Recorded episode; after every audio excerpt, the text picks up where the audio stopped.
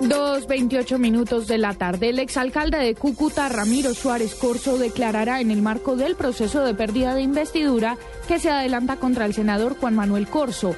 Así lo determinó el Consejo de Estado al aceptar la solicitud sobre la importancia de esta declaración dentro del proceso contra el expresidente del Senado por presunto tráfico de influencias.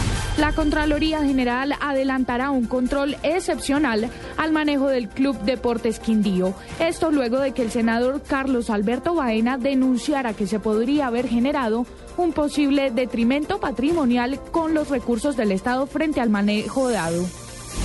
Y ya está definido el toque de queda en Barranquilla. La secretaria del gobierno distrital, Josefa Cassiani, anunció que este regirá desde este viernes 26 de julio a las 11 de la noche hasta el sábado a las 5 de la mañana. La medida había sido aplazada para su implementación el fin de semana anterior debido a las celebraciones patronales.